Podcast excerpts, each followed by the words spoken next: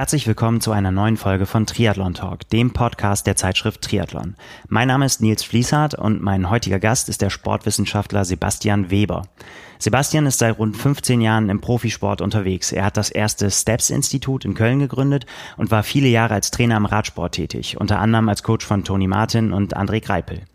Heute arbeitet Sebastian als Berater für Verbände, Trainer und Athleten in allen möglichen Sportarten, hat viel mit Schwimmern zu tun, aber eben auch mit Triathleten. Und immer dann, wenn es um Leistungsdiagnostik und Trainingssteuerung auf höchstem Niveau geht, ist Sebastian ein gefragter Ansprechpartner und kann Auskunft über die neuesten Entwicklungen auf diesem Gebiet geben. Wir haben uns getroffen, um darüber zu sprechen, was Age-Grouper von Profis lernen können. Wir sprechen über die angesagtesten Methoden, wie man am effektivsten an seiner Position arbeitet, wie man dafür einen Lippenstift einsetzt und warum es Trainer künftig auch am anderen Ende der Welt mitbekommen können, wenn man mal den Kopf zu hoch hält. Ich wünsche euch viel Spaß beim Zuhören.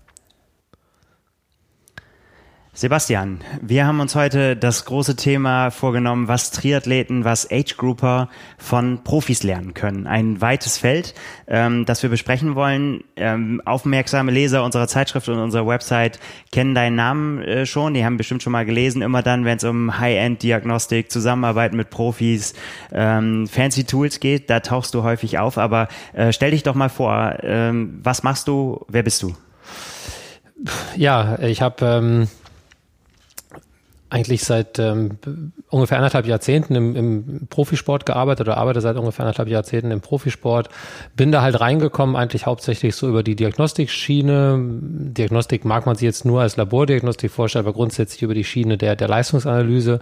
Ähm, habe halt ähm, über zehn Jahre lang Profi-Radteams betreut, also ähm, und auch äh, re relativ viele, ja, dementsprechend ähm, deutsche Profis, also bekannter, die bekanntesten sind wahrscheinlich Toni Martin und André Greipel. Ähm, und äh, also Zeitfahren und Sprinten war halt immer so ein bisschen dann die Spezialdisziplin. Und ähm, habe halt vor 13 Jahren ungefähr das, ähm, das Steps-Institut gegründet, das erste, ähm, damals in Köln. Und ähm, da halt die Diagnostik aufgebaut oder ausgebaut. Und habe zwischenzeitlich immer mal ein paar Triathleten betreut, also, also mhm. zu frühen Zeiten, wer jetzt so ein bisschen länger schon dabei ist, die Nicole Leder zum Beispiel, äh, da, wir haben mal eine Zeit lang zusammengearbeitet ähm, und ähm, ja, und mache jetzt seit, seit einigen Jahren eigentlich primär wieder mehr so die, die, diese Diagnostikschiene, bin also eher beratend tätig, ähm, arbeite für einige Firmen oder mit einigen Firmen zusammen im Bereich äh, Diagnostik und Trainingstools ähm, und mittlerweile in allen möglichen Sportarten. Also ähm, vor allen Dingen im Schwimmsport auch, also da auch ein bisschen dann wieder Verbindung zum Triathlon mhm. ähm, mit, äh, mit, mit Kajakfahrern, mit äh, allen möglichen Sportarten in dem Bereich, wenn es um den Bereich Leistungsoptimierung geht, so wenn es um den Bereich Leistungsoptimierung geht, ähm, vor allen Dingen halt so im Bereich äh, äh, Stoffwechselanalyse, also Leistungsdiagnostik, könnte man jetzt da klassisch das Bild draufhängen. Ja. Hast du selbst auch Triathlon-Erfahrung? Ich habe ähm, ich hab ursprünglich Leichtathletik gemacht, so bis zu meinen Teenagerzeiten. Dann habe ich mich verletzt und bin aufs Rad gekommen dadurch. Und dann war der Schritt zum Triathlon nicht mehr weit. Äh, ich habe dann halt also äh, Sprint und Kurzdistanz gemacht damals. Äh, so ähm, war vielleicht für die Langdistanz vielleicht auch noch ein bisschen zu jung, beziehungsweise muss man sagen vielleicht auch ein bisschen zu talentfrei. Also ich komme eher von der von der Leichtathletik eher so von den kürzeren Sachen und eher eher, so explosiveren Sachen. Das heißt von der Veranlagung her jetzt vielleicht nicht der geborene Marathonläufer. Und dann hat es das dann ein bisschen schwieriger schwieriger gemacht. Genau, ich habe also ein paar Jahre da Triathlon gemacht und bin dann ein paar Jahre eigentlich nur beim Radsport hängen geblieben und dann ähm, sozusagen von der äh, Praxis in die Theorie gewechselt. Das heißt, äh, nicht mehr selber trainiert, sondern nur trainieren lassen. Das heißt, du bist ähm, Sportwissenschaftler. Genau, ich habe Sportwissenschaft in Köln studiert, äh, Diplom-Sportwissenschaft in Köln und dann noch äh, ein bisschen molekulare Humanbiologie in Marburg, weil mich dieser ganze ähm, ja sehr tiefen physiologische Bereich, wenn du so willst, wo es ja. dann wirklich in Zellphysiologie, Zellanpassungen geht, ähm, das waren so die Sachen. Ich habe da Forschungsprojekte zu gehabt zur ähm, ja, quantitativen Anpassungsanalyse, also quantitativ nicht im Sinne von wir trainieren und werden besser, sondern was trainieren wir und wie viel besser, äh, wie viel trainieren wir und was und wie viel verbessert sich dann was, weil das ist eigentlich die Fragestellung, ne, ja. die den Sportler interessiert. Ähm, genau, das sind so meine, meine wissenschaftlichen Hintergründe, sag ich mal. Ja. Ähm, wenn wir jetzt uns dieses Thema vornehmen, was wir gesagt haben, wie können äh, Age-Grouper von Profis lernen? Ähm, jetzt hast du kennst ja beide Welten und vor allen Dingen auch die, äh, die Profi-Welt und kannst das, kannst das runterbrechen.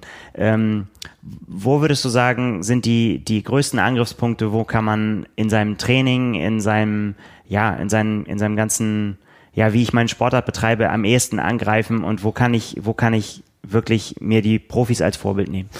Ja, ich denke eigentlich, dass von meiner Erfahrung, ich habe also Freizeitsportler angefangen zu betreuen im Jahr 2001 an der Sporthochschule Köln, hauptsächlich Marathonläufer und Triathleten damals. Und nach meiner Meinung haben diese beiden Sportlergruppen eigentlich ein ähnlich gelagertes Problem, nämlich das Problem der Effizienz. Hm.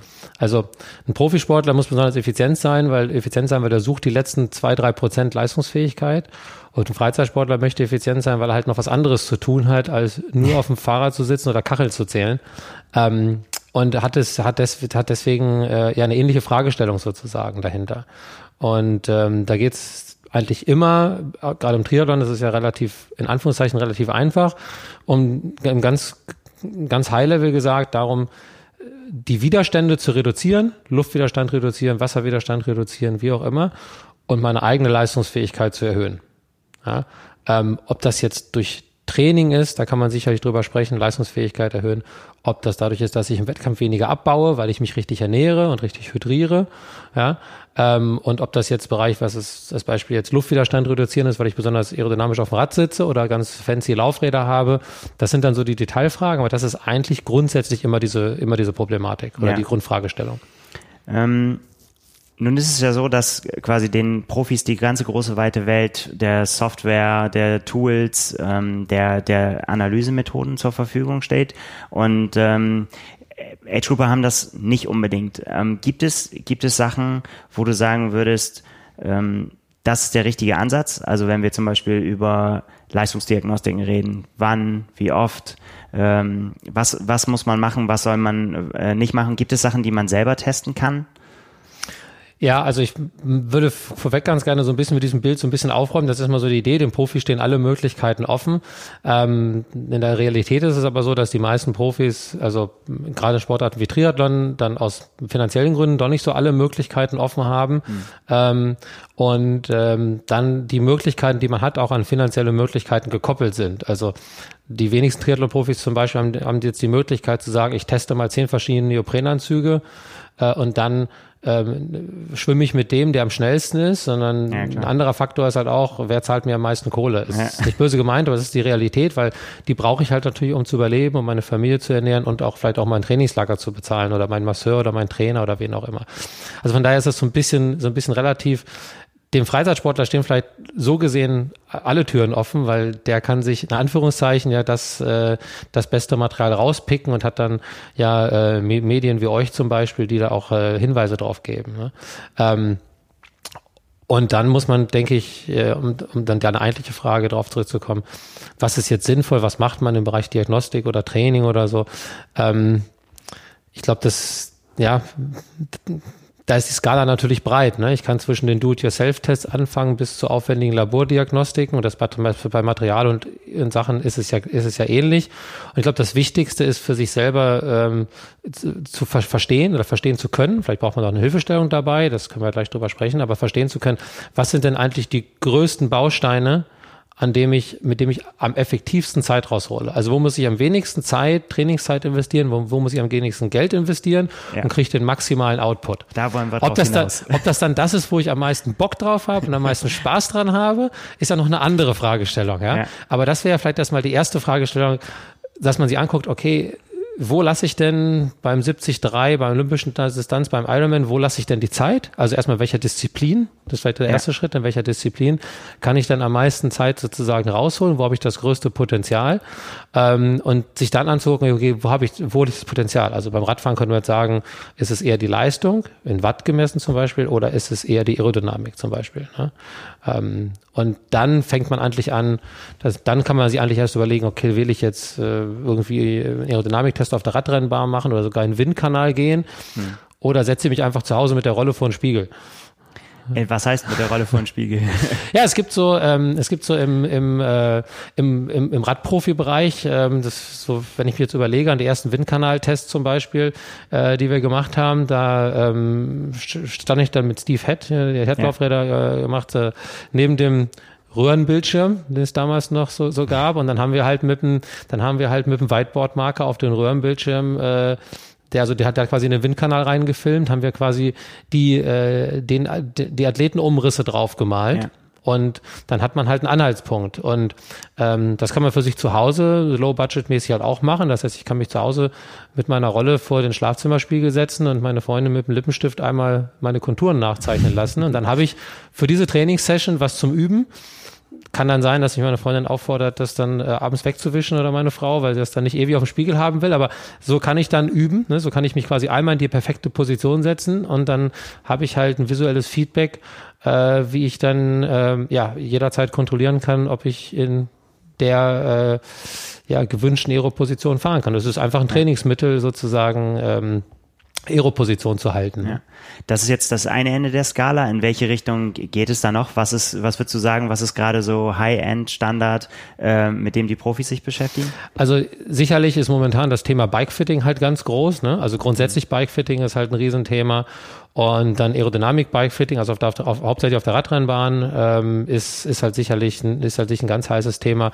Und finde ich auch zu Recht. Also, ich sag mal, das ist, das ist zum Beispiel eine Sache, wo man ganz schön sehen kann, wie das aus dem Profibereich so trickle down zum Age Group Bereich gekommen ist. Ne? Früher war das halt im Profibereich mal für die Top 10 der Tour de France vorbehalten. Dann ist es Standard geworden in allen Profiradteams und mittlerweile ist es halt, ist es halt äh, ja im Age Group Bereich angekommen. Mhm. Und das macht durchaus Sinn, weil ich kann halt äh, die Leistungseinsparungen, die ich, also die Mehrleistung oder mehr Geschwindigkeit, die ich bekomme, äh, an einem Tag sind halt gerne mal 15, 20, 25 Watt. Und da gibt's halt keine Trainingsmethode, die mir das wahrscheinlich innerhalb von einem Monat irgendwie erzeugt. Ja. Ne? Äh, von daher macht das sicherlich Sinn. Das ist sicherlich so mal der erste Schritt. Und dann ähm, ist der weitere Schritt, wenn du jetzt nach Hightech-Materialien fragst, ist es sicherlich darum, die Position auch während des Trainings zu kontrollieren. Weil mich eine halbe Stunde sozusagen, länger halte ich jetzt eh nicht durch, auf die Rolle setzen, vor einen Spiegel und die Position halten, ist das eine. Oder das irgendwie im Labor eingestellt zu bekommen, ist das andere. Und dann bei Kilometer 160 im Ironman immer noch eine gute Position zu haben, ist das andere. Ne? Und da gibt es zum Beispiel im ähm, im, im Triathlon oder im Radsportbereich gibt's da, äh, da seit einigen Jahren oder seit ein, zwei Jahren eine Technologie, die ich bei den Zeitfahrern, Toni Martin und so, äh, ähm, ganz, ganz, ganz, ganz gut einsetze oder die da ganz gut eingesetzt wird. Das ist dieses äh, Leomo Type, Type A heißt ja. das. Ähm, gibt es auch ein, zwei andere Technologien. Für die, die das nicht kennen, das ist in anderen Sportarten ganz normale Technik. Ne? Man klebt sich Bewegungssensoren äh, auf verschiedene Stellen des Körpers, zum Beispiel auf die Hüfte, auf den Oberkörper und das Gerät misst dann während der Fahrt quasi ähm, ja, wie mein Oberkörperwinkel ist, wie mein Hüftwinkel ist und so weiter. Und damit kann man ganz lustige Sachen machen. Damit kann man auch ganz, also es gibt da so die High-End-Analyse, wo man sich irgendwie die Winkelbeschleunigung äh, im Drehzyklus anschaut. Okay. Das ist dann vielleicht eher so für die nerdigen Sachen, aber ich würde das mal auf eine ganz ähm, auf eine ganz äh, einfache, pragmatische Ebene runter und einfach sagen, ich gucke damit bei den Sportlern einfach, wie gut fahren die in der Aeroposition und wie lange können die diese Aeroposition halten. Weil das ist äh, der größte Baustein, wenn es um Aerodynamik geht. Ich kann die beste Position haben, die ich mir irgendwo beim professionellen Bikefit habe einstellen lassen. Wenn ich die nicht 180 Kilometer bequem fahren kann, da kommen wir dann auch wieder auf die Trainingsfrage, ja. ähm, dann hilft mir das natürlich nicht. Und das zu quantifizieren, das zu messen, dann Trainingsfortschritt messen zu können, ähm, das ist sicherlich ein großer Fortschritt.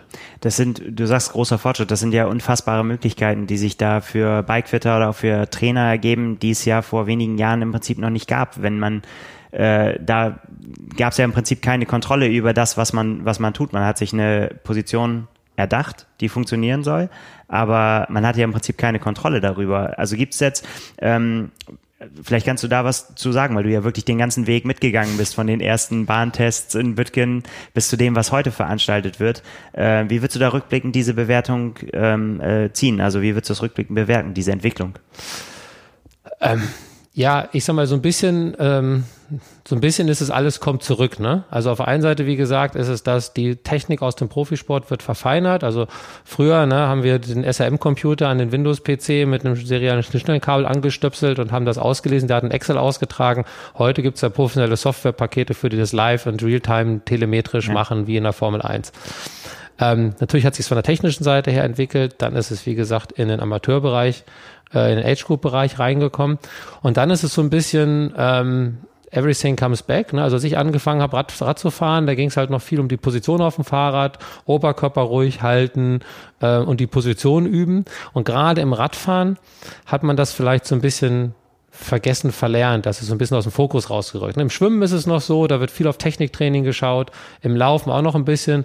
Im Radfahren dreht sich halt nicht alles nur noch um Wattzahlen und irgendwelche TSS, BFS, was weiß ich was Werte.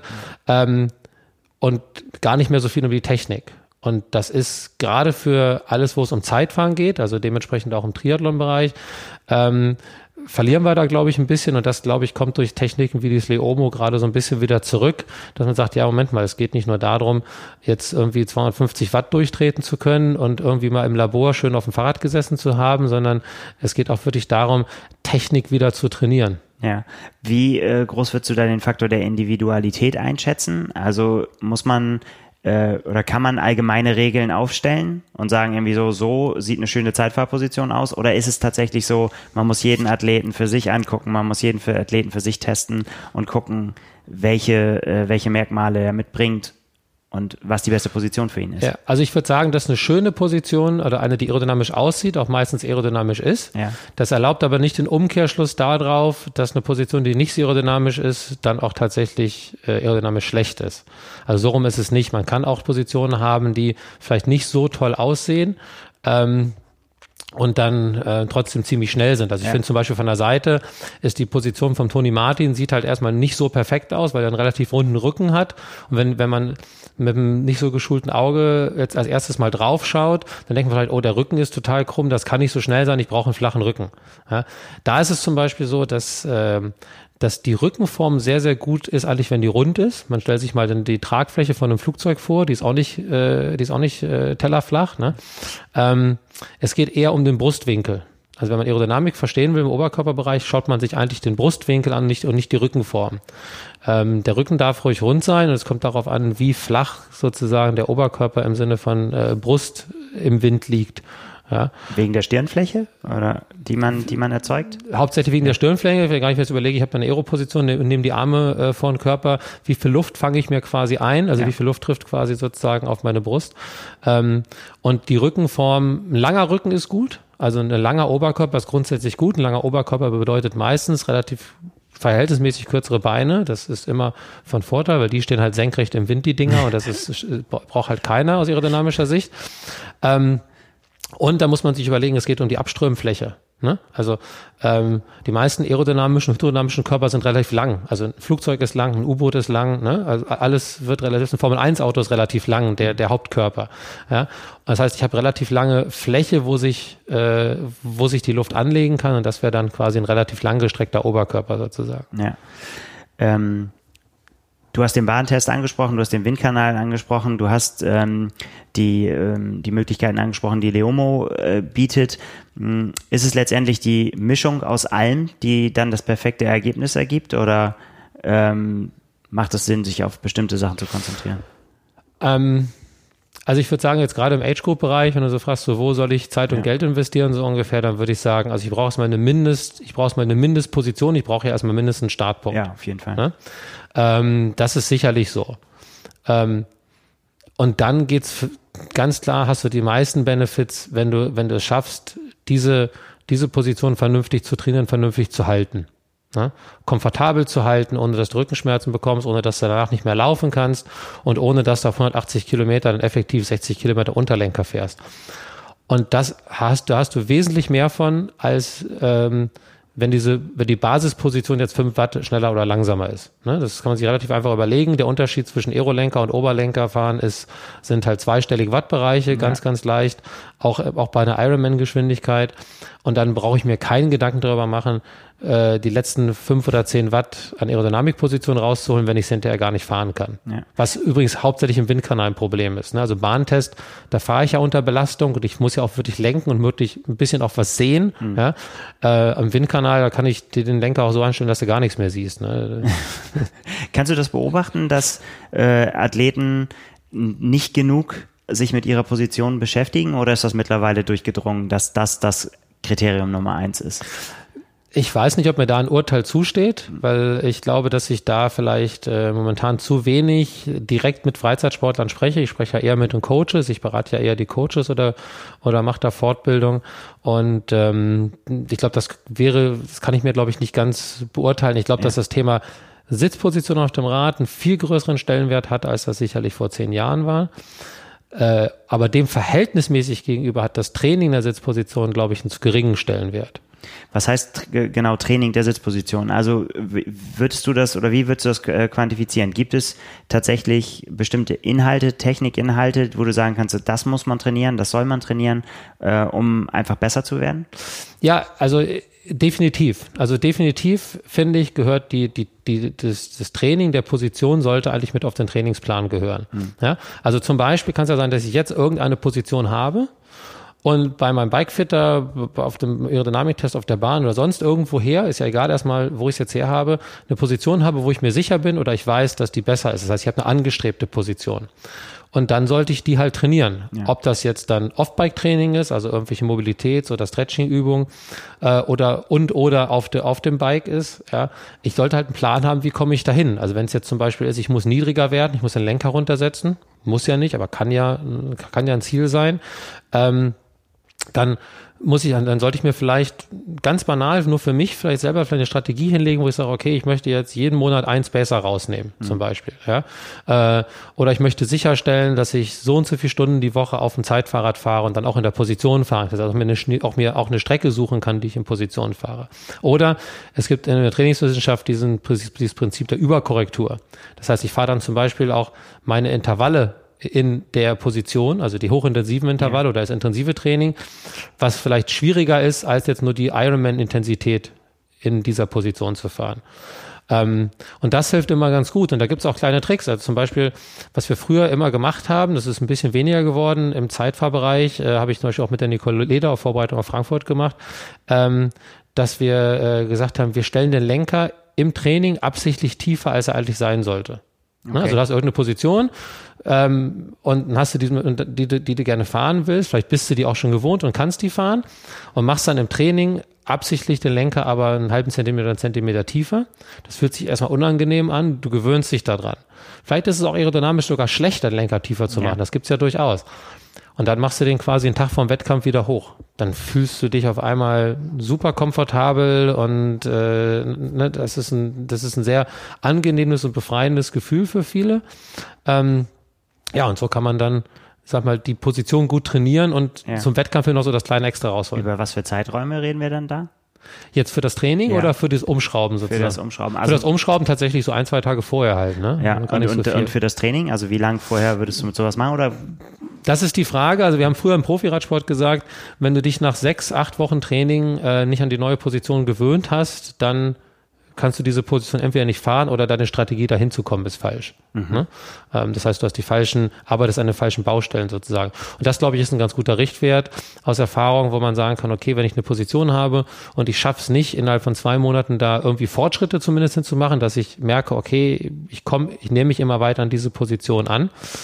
Ne? Ähm, dann habe ich entweder die falsche Strategie oder ich habe eine Position, die für mich dann vielleicht doch nicht fahrbar ist. Mhm. Ne? Und dafür brauche ich dann aber wirklich auch, sollte ich dann auch wirklich eine Strategie haben. Ob das dann so ein Leomo ist, der das dann wirklich quantifiziert und mein Trainer sich das irgendwo anschaut, oder ob das nur banal auf dem Butterbrotpapier geschrieben ist, ich will jede Woche einen Spacer rausnehmen, so ungefähr. Und ich mache dann Haken hinter, Spacer raus, Spacer raus.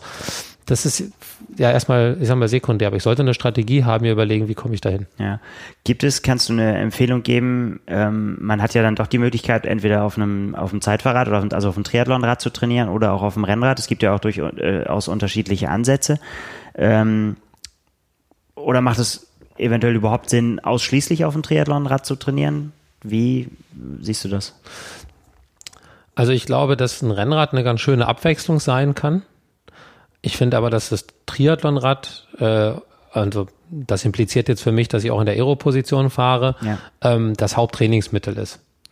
Ähm, das war zumindest früher so zu den Zeit, wo ich Triathlon gemacht habe, so. Und das ist ähm, und das ist im, im, im Profi-Radsport, wenn es um Zeitfahren geht, auch so. Ne? Also wenn Toni Martin, wenn er sich auf die Weltmeisterschaften vorbereitet, dann fängt er an, alles oder fast alles Training auf dem, auf dem Zeitfahrrad zu machen. Und, ja, und zumindest also die Haupt. In den Bergen Ja, gut, Bergtraining wird dann weniger, weil die ja. Zeitfahren dann eher flacher sind, aber wenn es dann heißt vier Stunden Grundlage, dann wird vier Stunden Grundlage in der Aeroposition gefahren. Ja. Und das ist dann ja eine Aeroposition, die äh, eigentlich für eine Stunden Zeitfahren gemacht ist und nicht für ein vier Stunden Zeitfahren. Überfordert er sich dann nicht damit? Also seine, seine Haltemuskeln? Nee, der, der, der macht das nicht von heute auf morgen. Ne? Also der, der, wenn er jetzt, ich sag mal, wenn die spezielle Vorbereitung auf so, eine, auf, so einen, auf so einen Höhepunkt im Zeitfahren anfängt, dann passiert das nicht von heute auf morgen, dass er jetzt quasi zweimal die Woche eine halbe Stunde auf dem Zeitfahrrad gefahren ist und dann auf einmal vier Stunden fährt. Da arbeitet sich der auch hin, natürlich. Ja.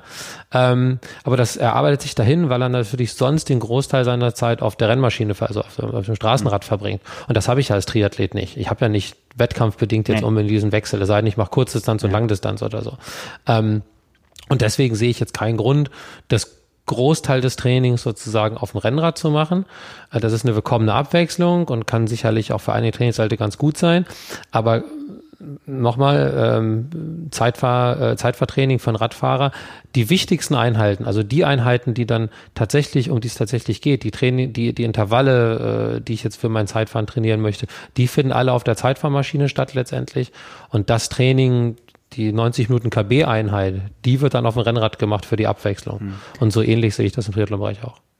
Aber das alles damit auch mit einer Position, von der man sich schon sicher ist, oder läuft, genau. das, läuft das parallel, die Entwicklung der Position? Nee, nee, nee. Also da ist dann schon die, also die Profis haben dann natürlich schon ihre Position gefunden. Da wird dann nochmal ein Zentimeter oder so hier und da dran gefeilscht oder verändert.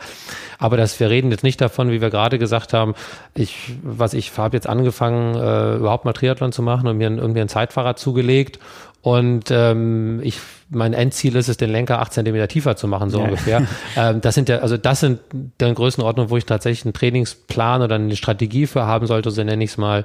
Äh, aber das haben wir ja im, im Profibereich nicht. Ne? Ja. Das, das, äh, da ist die Position mehr oder weniger seit Jahren dann die gleiche mit ein paar kleinen Änderungen. Wie groß ist die Rolle des Trainers da im Hinblick auf die Position im Verhältnis zu dem, die der Bikefitter einnimmt? Ähm, ich würde sagen, ohne da irgendjemand zu nahe zu treten zu wollen, momentan sicherlich zu gering. Ne? Also ich glaube, dass im, gerade im Age-Group-Bereich, so diese Kombination Training, Bike-Fitting, vielleicht diese Verknüpfung zu schwach ist oder nicht, nicht genug da ist, mhm. weil Bike-Fitting immer noch so eine, so eine, so eine abgelöste Laborsituation ist, so ein bisschen, jetzt mal überspitzt gesagt. Und nicht jetzt so wahnsinnig viel vielleicht mit der Trainingssituation zu tun hat. Und da sind wir wieder bei dem Thema, ich muss meine Position halt auch äh, fahren können, ich muss da effektiv fahren können, ich muss da komfortabel fahren können. Und diese Verknüpfung, die kann sicherlich noch, noch besser werden. Ja. Siehst du äh, Unterschiede zwischen Triathleten und Radprofis, was so die äh, das Bewusstsein für ja, Position, Aerodynamik und so weiter angeht, oder tun die sich da nichts im Grunde? Ähm, ich glaube, für Aerodynamik ist die, ist die Wahrnehmung und das Bewusstsein bei den Triathleten besser.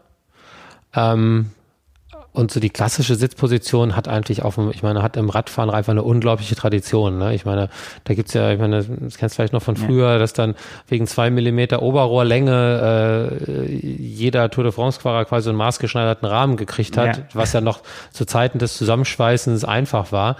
Und als dann mehr Carbonräder rauskam, hieß es immer, ja, aber das ist ja ein spezielles, hat nie einer geglaubt, dass die alle dann auf einmal Räder von der Stange fahren, weil ja. es ja technisch kaum anders geht. Ähm, also ein, ein Rad, äh, ein Rad Radprofi hat da sicherlich, äh, sicherlich eine ganz andere Affinität äh, zur Sitzposition und ich glaube, die sind da auch noch sensibler. Ich hatte jetzt ähm, vor zwei Wochen, äh, ich war, war vor zwei Wochen äh, mit dem Adam Hansen von Team Lotto unterwegs. Ähm, da haben wir darüber gesprochen. Der benutzt also auch dieses, dieses Leomo ganz viel, um halt auch seine Sitzposition dann zu vergleichen. Ne? Der weiß mittlerweile, für die Sitzposition nicht nur, was ist meine Sitzhöhe und was ist meine Sitzlänge und was ist die Kurbellänge, sondern weiß, was ist in Bremsgriffhaltung meine mein, mein, mein Hüftwinkel oder sowas. Ne? Ja. Das heißt, der kann, wenn er dann unterschiedliche Räder kriegt oder ein neues Rad kriegt, kann er die Position, überträgt er nicht mehr, fand ich ganz spannend, dass er das erzählt hat, überträgt er dann nicht mehr nur noch darauf, welche, welche Lenkerbreite habe ich jetzt und welche Vorderlenker, sondern guckt sich dann die Winkel an und sagt, okay, jetzt hat der Mechaniker vielleicht hier den Bremsgriff ein bisschen zu hoch oder zu niedrig geschraubt und dementsprechend habe ich einen anderen Hüftwinkel. Ja. Aber das ist ja eigentlich ein unfassbares Tool, wenn man äh, das äh, äh, ermöglicht einem ja ähm, die totale Kontrolle über das, was man tut. Also wenn man äh, seine Position im Griff behalten will. Ist das schon so weit angekommen, auch in der, ja, in der ambitionierten Szene, in der Triathlon-Szene, dass du sagen willst, das nutzen schon viele aktiv, um sich auch im Training selbst zu kontrollieren oder durch ihren Coach kontrollieren zu lassen? Nee, ich glaube, dass es noch nicht so angekommen ist und ich glaube, dass das an der Art der Technik liegt. Ne, wenn ich jetzt zu dir sage, ich habe ein Herzfrequenzmesser oder irgendwas oder ein Wattmesser, dann ist das alles bekannt. Ja. Und so Bewegungssensoren, da habe ich schon überhaupt mal gar keine Vorstellung, was eigentlich in so einem Gerät an Technik drinsteckt und was das eigentlich macht. Ne, wenn ich jetzt zu einem Bikefitter gehe oder zum Biomechaniker, dann gibt's da zig Firmen, die sowas im Programm haben und dann arbeiten die damit. Ja, wenn ich mhm. jetzt bei irgendwelchen Athletikdisziplinen schaue, von der Leichtathletik oder sowas, dann ist das ja gang und gäbe. Aber das jetzt in so ein wie sag mal, mehr oder weniger Verbrauchertool reinzupacken äh, für, den, für, den, für den Ausdauersportler, ähm, ist mir jetzt nichts anderes bekannt, was das macht. Und damit ist natürlich erstmal ein komplettes Neuland und daher ist es, glaube ich, noch nicht so noch nicht so angekommen sozusagen. Ne? Gibt es Triathlon-Profis, von denen du weißt, die, dass sie damit arbeiten? Also ich, ich habe ja, ich mache ja so ein bisschen Beratung und arbeite ein bisschen mit dem Cameron Worth zusammen und der, ähm, der hat das letztes Jahr äh, einigermaßen oder relativ viel eingesetzt. Ich kenne einige Age-Grupper, die es halt einsetzen und ähm, und mehr weiß ich da jetzt, also muss ich sagen, nicht. Ist das bei, gerade bei Cameron, ist er nun als der beste oder einer der besten äh, Radfahrer im, im Triathlon ja ähm, dabei. Ähm, Gibt es bei dem noch Erkenntnisse? Also, dass man sagen kann, irgendwie so, guck mal, das hast du äh, noch nicht gut gemacht oder hier bewegst du dich äh, schlecht, hast deinen Kopf nicht im Griff oder ist das bei dem schon so auf so einem Level, dass eine Position wie gemeißelt da drauf sitzt auf dem Rad? Mm, ich glaube, gemeißelt ist sie nicht. Also ich kenne Cameron noch von seinen, äh, von seinen Radprofi-Zeiten. Ja. Da war die Aerodynamik von Beispiel zum, verglichen zum jetzigen Zeitpunkt äh, wesentlich schlechter. Also ich war mit ihm im, ja im, im Januar in Los Angeles auf der Bahn und wir haben da getestet und äh, da habe ich echt gestaunt, wie viel besser die Position war zu den alten Werten, die ich noch, die ich noch hatte von seinen Radprofi-Zeiten. Ähm, aber ich glaube, man muss da auch muss da auch unterscheiden. Es geht ja auch gar nicht darum, dann irgendein Tool zu nutzen, um jetzt ähm, dann immer noch fein zu tunen oder so. Es geht ja darum, auch ein Tool auch teilweise nur darum zu nutzen, um ähm, sich zu monitoren und sicherzustellen, dass die Welt, so man jetzt mal vereinfacht, in Ordnung ist. Ja. Ne? Also ich benutze ja auch nicht meine Körper, meine Körperwaage jeden Morgen, um noch mein Gewicht zu tunen, sondern ich möchte ja nur sicherstellen, dass das in dem Rahmen ist, so wie es sein soll. Und da kann man jetzt ein Beispiel geben. Cameron ist jetzt zum Beispiel umgestiegen auf ein neues Fahrrad, ne? Und die haben jetzt ein, ein, ein Triathlonrad rausgebracht, ein anderes, und es hat eine leicht andere Geometrie, und dann bist du halt wieder bei dem Thema, wie stelle ich sicher, wie das halt effektiv, wie das effektiv passt. Oder von der Trainingsart her. Ähm, für mich ist das, sag ich mal, auf die Position gucken beim Training und wird die Position gefahren. Das kenne ich was vom Auto hinterherfahren. Ne? Das ist ja. im Profisport gang und gäbe, fährst mit dem Auto hinterher und hast dann zumindest einen subjektiven Eindruck und sagst hier, äh, dein Kopf ist zu hoch oder du hältst die Position nicht. Ähm, ist natürlich schwierig, logistisch das immer zu machen. Und wenn ich dann natürlich ein Tool habe, das zu monitoren, ist das eigentlich nichts anderes wie eine Herzfrequenz monitoren oder eine Wattleistung monitoren. Ja. ja. Ist, ist das halt quasi die, die Zukunftsmusik, die da drin steht? Der Coach sitzt zu Hause, kriegt die Daten von verschiedensten Athleten, die auf der ganzen Welt sitzen und er weiß ganz genau, der hat den Kopf äh, zu hoch genommen hier bei seinem Intervall. Ja, ich glaube so ein bisschen. Ich glaube so ein bisschen, weil das ganze das ganze Coaching wird ja so mehr remote, das wird ja ein bisschen mehr aus oder ist ja schon sehr sehr äh, dieses Remote Coaching gerade in Amerika ist es ja mhm. sowieso gang und gäbe und sich dann die Daten hinterher anzuschauen, was hat der Sportler trainiert, ja? Und nochmal, das ist ja erst möglich oder ist nur möglich dadurch, dass man halt alles aufzeichnet im Training. Und wenn ich sage alles, meint das ja eigentlich nur die, ja, die gefahrenen Kilometer, die Herzfrequenz, die Trittfrequenz und so weiter. Und da geht halt dieser Technikaspekt leider komplett unter. Ja. Und das kann sich jeder vorstellen. Ein ganz banales Beispiel, wenn ich sage, Nils, wir fahren jetzt mal viermal vier Minuten, keine Ahnung, zehn Prozent über der Schwelle. Ähm, ob du das in deiner Lieblings Rennradposition machst, in der Aero-Position, die dir vielleicht ungewohnt ist, oder sogar im Stehen fährst teilweise. Mhm. Ne? Es sollte klar sein, dass es im Stehen, wenn du am Berg zum Beispiel im Stehen fährst, fällt dir das wahrscheinlich leichter.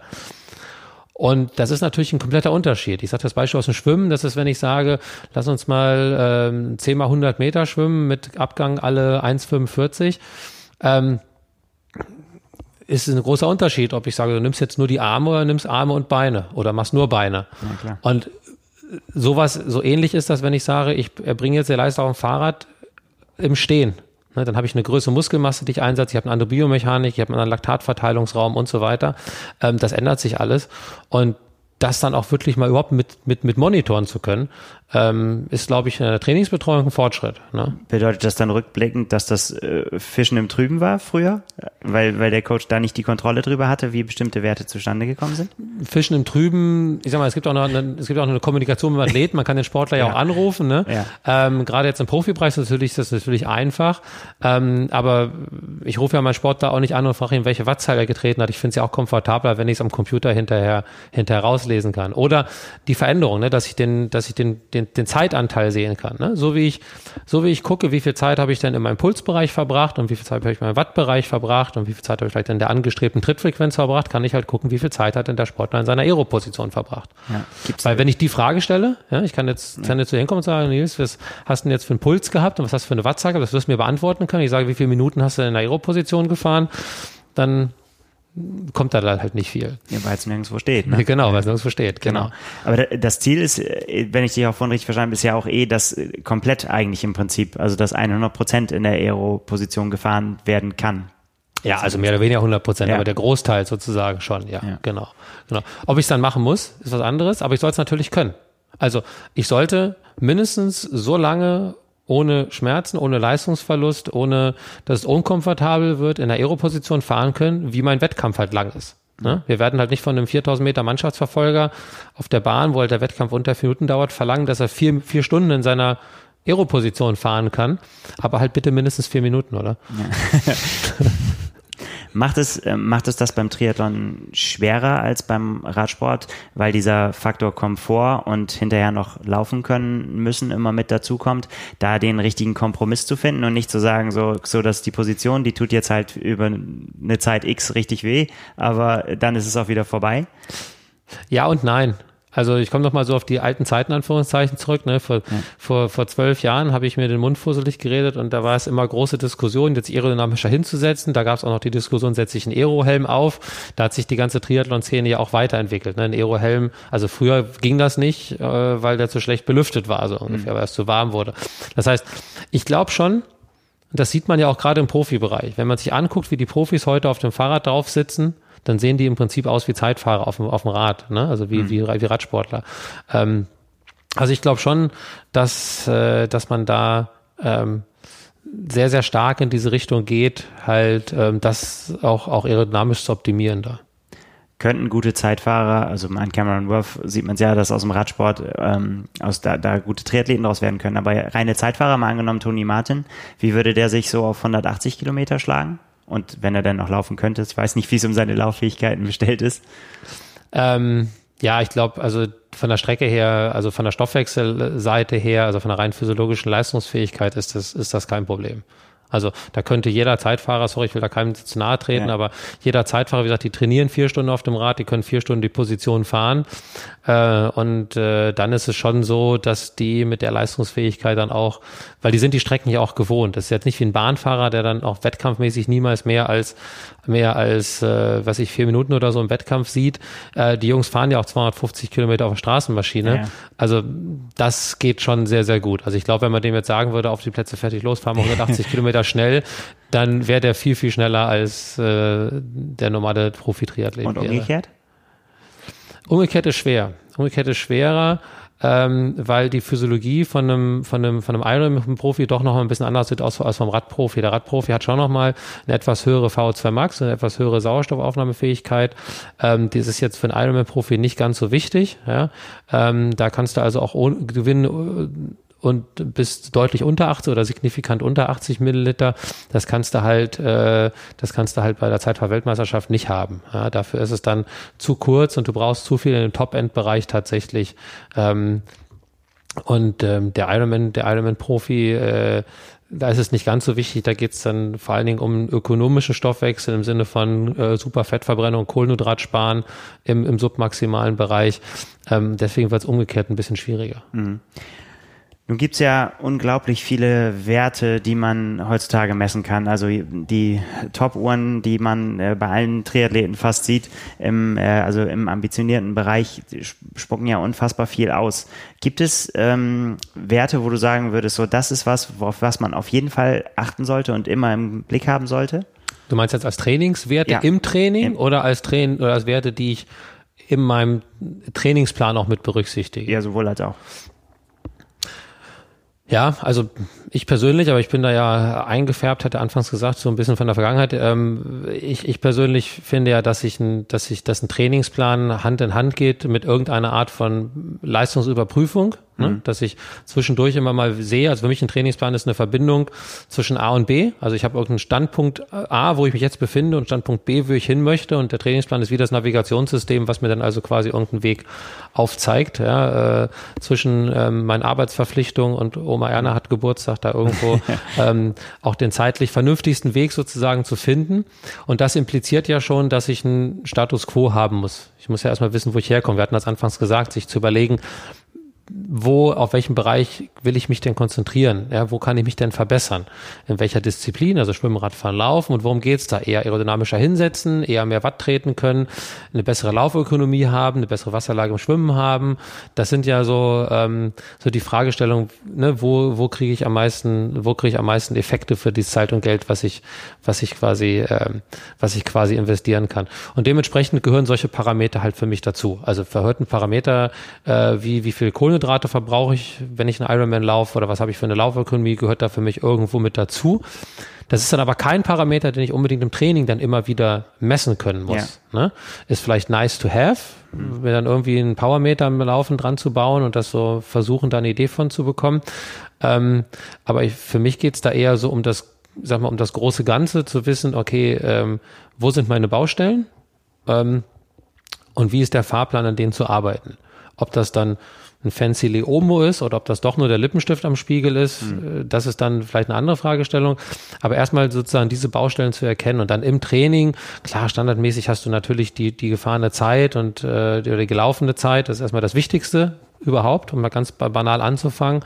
Und dann sicherlich äh, die Wattzahlen oder die Laufgeschwindigkeiten oder, oder die, die Schwimmgeschwindigkeiten. Ähm, und dann muss ich sagen, dann kommt vielleicht irgendwo noch der Puls und so viel, was jetzt wirklich also, ne, dann hast du so einen abnehmenden Grenz Grenznutzen. Ähm, so viel, so viel wahnsinnig, weiß ich jetzt nicht, aber dann, dann so viel mehr halt noch. Also sprich, ähm, die, die Dinge, die mit, ähm, ja, also sowas wie, ja, weiß ich, Schrittfrequenz, Trittfrequenz, spielt das nicht mehr so eine große Rolle, wie es früher vielleicht mal gespielt hat? Ja, schon, okay, vielleicht habe ich da die Frage ein bisschen missverstanden. Ich glaube schon, wenn du spezielle Trainingsfragestellungen hast. Ne? Also wenn ich jetzt natürlich eine spezielle Fragestellung habe und ich sage, ich will speziell jetzt bei der und der Wattzahl trainieren, muss ich die Wattzahl messen. Und wenn ich speziell eine Trittfrequenz trainieren will, dann wäre es besser, wenn ich sie messe, damit ich sehe, was ich gemacht ja, habe. Ähm, also das, das jetzt schon.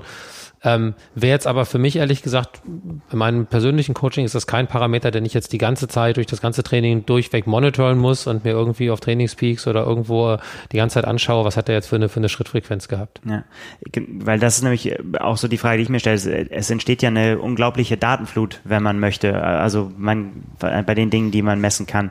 Ähm, brauchst du da den, den, den Coach oder kann man das auch als Athlet auch noch selber leisten? Ja, wenn es so weitergeht, brauchst du ja den Data Analyst eigentlich.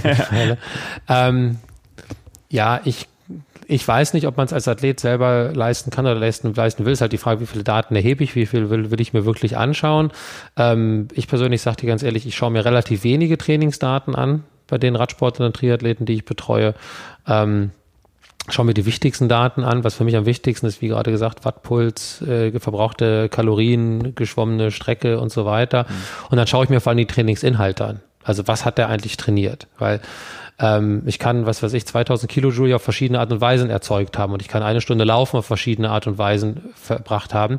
Und dann gucke ich mir eher an, wie hat er das gemacht? Also ist das ein Intervalltraining, ist das eine Dauermethode, was ist das Geschwindigkeit, wie setzt sich die Einheit zusammen?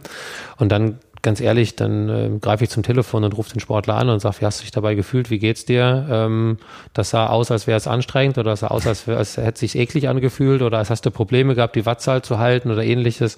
Und dann kommt eigentlich immer dieses persönliche Gespräch, finde ich, immer dazu, weil du kannst als Trainer letztendlich so viel Daten haben, wie du willst, ähm, wirklich wissen und wirklich fühlen, wie sich in der Einheit anfühlt, das kann nur der Sportler selber. Ja es gibt ja auch so Coaches wie Brad Sutton zum Beispiel, der sagt, schmeiß das alles weg. Der sogar sagt, du brauchst den äh, Powermeter nicht mal mehr. Also will er eigentlich nichts von wissen. Kannst du das, kannst du das äh, unterschreiben oder eher nicht? Ich kann, ich kann unterschreiben, dass es verschiedene Coaching-Philosophien gibt. Ähm, das sicherlich und dass der eine sicherlich am einem Ende der Spekte der, der, der Skala sitzt und ganz viele Daten sich anschaut mhm. und der andere vielleicht eher weniger. Ähm, ich kann dir jetzt aber auch sagen, dass äh, viele Trainer, die unter Brett Sutton trainieren, dann doch äh, auf unsere Leistungsdiagnostik-Software sehr, sehr verstärkt zurückgreifen. Also da gibt's glaube ich, auch innerhalb von so einem, von so einem, von so einem Mikrokosmos dann auch nochmal relativ starke Abweichungen. Ja. Ich meine, es kann ja aber auch, äh, kann ja auch Sicherheit leben. Ich denke, dass das auch von Athlet zu Athlet unterschiedlich ist, ob er Lust hat, sich damit zu beschäftigen auch oder nicht. Ja, es, also definitiv, es gibt eine ganz andere Affinität.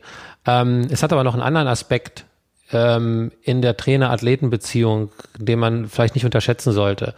Ähm, wenn ich, klar, wenn ich im Triathlon bin und ich heiße Brad Sutton, dann habe ich natürlich, bin ich eine Referenz, dann bin ich eine Größe und das, das auch, auch absolut zu Recht. Ähm, und dann kann ich vielleicht auch zu einem Athleten hingehen und sagen, ich glaube, du solltest das und das trainieren. Ja, weil ich habe die Referenzen, ich habe, ich bringe diese Validität mit. Äh, wenn ich nicht diesen Background habe oder nicht diese Referenzen habe und zum Age-Grupper, äh, zu einem Triathleten sage, ähm, ich finde, du solltest das und das trainieren und kann das nicht untermauern, kann das nicht begründen, dann wird natürlich so das Commitment, das Buy-in von dem Sportler für diesen Trainingsplan auch deutlich schwächer sein. Wo ich hingegen natürlich, wenn ich wenn ich das gemessen habe und ich kann sagen, hier deine Laufökonomie XX ist XY, deine VLA Max ist das und das und wenn wir die senken, dann kann ich dir vorrechnen, kann ich dir zeigen, so und so viel besser wird dein Kohlenhydratverbrauch und dann kannst du die und die Zeit im 73 ja. oder so erreichen. Dann habe ich, dann habe ich ein ganz anderes Argument. Und was dann passiert ist, erfahrungsgemäß, der Sportler hat einen ganz anderen Glauben an sein Trainingsprogramm. Ja? ja. Ähm, und dann ist auch, wenn draußen mal Schiedwetter ist oder wenn, äh, oder wenn ich keine Lust habe zum Training oder so, gehe ich mit einer ganz anderen Einstellung ins Training. Und die Einstellung zum Training ist auch eine wichtige Sache, ne, die auch äh, leistungsfördernd sein kann. Ähm, und dann, ja, dann brauche ich vielleicht doch so das ein oder andere Diagnostik-Tool, um meinem Sportler zu erklären, warum machst du das eigentlich? Ja. Ähm ja, das Thema Diagnostik hat sich ja äh, in, so in den, in den äh, vergangenen Jahren so in den, in den Bereichen Laufen, Radfahren ist es ja etabliert. Ne? Also es, die meisten äh, Athleten machen das, äh, um einfach zu wissen, wo sie stehen. Nun beschäftigst dich auch mit dem Thema Schwimmen. Kannst du uns da was zu uns äh, sagen? Was kommt da auf uns zu technisch, wenn man mal in die Zukunft äh, guckt? Ja, ähm, Schwimmen ist richtig. Ich habe vor, vor drei Jahren angefangen, ähm, für den französischen Schwimmverband äh, im Bereich Leistungsdiagnostik als, als Berater tätig zu werden, halt über, über die Nutzung von Insight, über die Nutzung von der Diagnostiksoftware und, ähm, und Schwimmen ist, oder die, Schwimmdiagnostik ist im Triathlon-Bereich ja, ich sag mal, so ein bisschen unterrepräsentiert. Ne? Ja. Hat natürlich auch ein logistisches Problem. Also äh, die wenigsten Leistungsdiagnostik haben jetzt fünf, Leistungsdiagnostik haben 50 Meter Box, äh, 50 Meter Becken im Keller stehen. Das ist natürlich die eine Seite der Medaille. Die andere oder, oder die eine Seite, die andere Seite ist natürlich die, ähm, dass man natürlich auch jetzt rein, was jetzt irgendwie die physiologische Leistungsfähigkeit, Laktatwerte, Sauerstoffnahmen im Schwimmen oder so, muss man ja ganz ehrlich sagen, ähm, das ist vielleicht auch ein Tick weit mit Kanonen auf Spatzen geschossen, ne? weil ähm, da geht es einfach viel um die Technik und es geht ja dann erstmal anfangs darum, überhaupt erstmal vier Kilometer am Stück kraulen zu können ne? und mhm. nicht darum, welchen Laktatwert habe ich dabei. Also so fein steuere ich eigentlich quasi gar nicht. Ähm, das ist so ein bisschen die eine Seite. Auf der anderen Seite gibt es natürlich Sachen, wie wir es letztens mal gemacht haben, uns hier so Schwimmökonomie und Neoprenanzüge ja. und sowas anschauen. Ähm, da gibt es halt schon ein Riesenpotenzial. Ne? Also muss ich vor Augen halten, äh, die Dichte von Wasser ist ungefähr 880 mal höher als die von Luft. Ähm, das heißt, der Schwimmwiderstand ist so wichtig, als wenn ich mit dem Fahrrad äh, 36.000 Kilometer pro Stunde schnell fahren würde. ähm, ja, das heißt, ähm, unglaublich großer Luftwiderstand. Dementsprechend sind jegliche dynamischen Veränderungen werden halt extrem wichtig. Das ist so die, so, ähm, die Situation, die wir im Schwimmen haben. Und ich glaube, dass da unheimlich viel Potenzial drin steckt. Äh, es gibt halt Methoden, ähm, sich die äh, sich die Schwimmökonomie tatsächlich zu quantifizieren. Also ja. nicht die Frage zu stellen, sieht das schön aus, hat der einen hohen Ellenbogen, ist in der Überwasserphase der Arm nah am Körper dran oder so, sondern wirklich zu quantifizieren, wie viel Energie braucht er, um wie schnell zu schwimmen Ne? Das ist nichts anderes als, das, als der Leistungsmesser im Radfahren. Wie viel Watt tritt er denn, um 40 km/h zu fahren? Ähm, und ich glaube, dass da ein großes Potenzial ist. Und ich glaube, dass diese ähm, Diagnostiken, äh, die das machen, ähm, die sich zum Beispiel, wir haben das gemacht mit verschiedenen Präanzügen, wir haben das auch mit Cameron und mit anderen äh, Athleten gemacht, äh, verschiedene auch Schwimmanzüge verglichen, verschiedene Triathlon-Einteiler mhm. verglichen. Ähm, und ich nenne es das so ein bisschen diesen Aerotest im Wasser. Ja. Ähm, Und ich sehe auch eine Entwicklung da, so ähnlich wie bei dem Aerotest, wie wir es vorhin gesagt haben. Ne? Früher hat man dann so mit, mit Excel und äh, Kabeln da Sachen berechnet und ausgelesen. Ähm, und da war das nur für, den, für die Profis. Und ich glaube, dass das, äh, dass das relativ schnell äh, kommen wird. Beispiel äh, Neoprenanzüge. Ne? Wenn ich 1000 Euro in mein Fahrradequipment investiere, in Laufräder, in Rahmen, in Helm, ähm, dann werde ich mit, sicher, mit Sicherheit die Frage nach der Aerodynamik stellen. Mhm. Also als Hersteller kann ich mir nicht erlauben, ähm, was auf den Markt zu bringen, ein Helm oder ein Laufrad, ohne irgendwas im Bereich Aerodynamik gemacht zu haben. Es ist einfach State of the Art, ne? in den Windkanal ja. zu gehen oder irgendwie anders, CFD-Analysen oder sowas. Und im Schwimmen ist das natürlich, sorry, nicht falsch verstehen, ich will jetzt keinem Hersteller zu nahe treten, aber ist das nicht der Fall. Ne? Da schreibe ich drauf irgendwie auf meinen Neoprenanzug Hydrophobic Lateral Stabilizator oder sowas und äh, dann äh, schmeiße ich den für einen Tausender auf den Markt. Und wenn sich das gut anfühlt, ne, Neoprentest schwimmen, wenn sich es gut anfühlt, dann äh, kauft es der Kunde. Ob es wirklich schneller ist und ob es wirklich schneller ist als der 300 Euro Anzug, ist dann eine ganz andere Frage. Und ich glaube, da wird sich viel tun weil es auch so individuell ist, auch weil es vom äh, Schwimmstil abhängt, von der Körperform und so weiter? Ja, ich glaube, das Beste, wie man sich das vorstellen kann, ist wie der aerodynamische Helm auf dem Fahrrad. Hm. Ne? Ähm, ein guter Aerodynamik, ein guter Helm, eine gute Aerodynamik, also ein Helm, der eine gute Aerodynamik hat, funktioniert bei allen Sportlern recht gut. Ähm, der ist dann vielleicht nicht bei jedem der schnellste sozusagen, aber bei allen schneidet der gut ab. Und so ist das bei Neoprenanzügen auch. Ein schneller Neoprenanzug, Neoprenanzug ist bei allen Sportlern relativ schnell, bei dem einen ist der eine dann Ticken besser, der andere ja. Ticken besser, aber so die grobe Richtung, äh, ja, ist halt Physik, ne? Äh, kann man jetzt nicht, oder Physik und halt Biomechanik teilweise, ähm, kann man halt nicht, nicht verändern dann. Das ist ja im Prinzip dann äh, so, ja, das letzte Quäntchen, was an meine Kaufentscheidung, äh, was ich eigentlich brauchen würde, um die richtige Entscheidung zu treffen. Ist es schon so weit, dass das kommt, dass man das als Autonormalverbraucher sich schon buchen kann, so Tests, oder ist das noch zu teuer? Also ich kenne keinen, der das anbietet. Hm. Ich glaube, so teuer wäre es nicht, weil du brauchst eigentlich ja nur ein 50-Meter-Becken. Also wir haben viel jetzt im Schwimmkanal gemacht, äh, weil es einfach logistisch einfacher ja. ist und weil es natürlich dann noch ein Ticken genauer ist. Ähm, so teuer muss es gar nicht sein, weil du brauchst eigentlich nur eine mobile Spirometrie und hast du sowas wie ein V2 Master, der dann nicht, äh, nicht mehr so teuer ist, der erschwinglich ist, den relativ viele Coaches auch schon haben und gehst in ein Becken und misst das halt. Ne? Also das ist eigentlich eine Sache, die du so auf so ein Neoprentest-Schwimmen draufpropfen kannst. So ungefähr brauchst du natürlich ein bisschen länger, als wenn du nur anziehst und sagst, mhm. fühlt sich gut an. Ähm, und ich glaube deswegen, nochmal Beispiel mit den Aerotests, ich glaube deswegen wird sich das halt auch schneller fortsetzen. Ne? Weil Radrennbahnen gibt es in Deutschland ganz einfach nachweisbar weniger als Schwimmbecken. Äh, vor Dingen geschlossene Radrennbahnen gibt es weniger als geschlossene Schwimmbecken, also überdachte. Ähm, und äh, ich glaube, dass da, da steht technisch einfach dem weniger, viel weniger im Wege. Und ich kann mir gut vorstellen, dass es da in Zukunft einige Leute gibt, die die sowas als Dienstleistung äh, anbieten. Vielleicht jetzt nicht als Einzeltermin, weil das vielleicht ein bisschen aufwendig ist, aber als so eine Samstags-Vormittagsdiagnostik oder wie gesagt auf, aufge, aufgefropft auf so einen Neoprentest schwimmen, ist das, glaube ich, eine, eine, eine super Sache. Und ich finde es aus Kundensicht, muss ich sagen, auch nur fair, wirklich mal äh, zu messen, wenn ich 500 Euro oder 1000 Euro für einen Neoprenanzug ausgebe, wie viel bringt mir das denn wirklich? Ja. ja Mache ich bei allen anderen Sachen ja auch, bevor ich das Geld auf den Tisch lege. Gibt es, ähm, wenn du, du hast ja den internationalen Vergleich, ist Deutschland äh, im Vergleich zu äh, anderen Nationen, ähm, wie, wie sind wir da aufgestellt, so was, was die Tests angeht, was so den, den technischen Stand, den, das Know-how der Trainer und so weiter angeht? Know-how der Trainer ist, glaube ich, ist, glaube ich, sehr heterogen. Ich glaube, das, glaube, das, ähm, da würde ich jetzt, glaube ich, kein Statement zu machen wollen. Ich kann es nicht so sehr vom Triathlon her sagen, ja, mhm. ähm, weil ich kann es jetzt nur für die Verbände oder Institutionen oder Teams oder so sagen, mit denen ich auch direkt ja. arbeite. Für den anderen möchte ich mir da kein, kein Urteil erlauben. Wir arbeiten mit Insight mit der DTU zusammen, aber als Ausbildungstool äh, primär. Ähm, aber so vom, vom, vom Schwimmen her oder vom Radfahren oder so könnte ich dir, könnte ich dir sagen, oder könnte ich, oder war heute Morgen gerade beim, beim OSP in Bayern, ähm, da haben wir also auch ein paar andere Sportarten, mit denen wir da arbeiten. Ähm, ich glaube, was so den Bereich klassische Ausdauerleistungsdiagnostik angeht, ähm, ist man in Deutschland so ein bisschen in der in der Geschichte gefangen. Ne? Mhm. In Deutschland äh, gibt es so 42 oder 45 verschiedene Arten, wie man Stufentest absolvieren kann. Und ähm, anstatt dass man mal guckt, was andere Nationen machen, nämlich auch andere Testverfahren, äh, ähm, schreitet man sich lieber darüber, welches von den 45 Verfahren jetzt das bessere ist. Und da kommt man natürlich irgendwo nur begrenzt mit, nur begrenzt mit weiter, sage ich mal.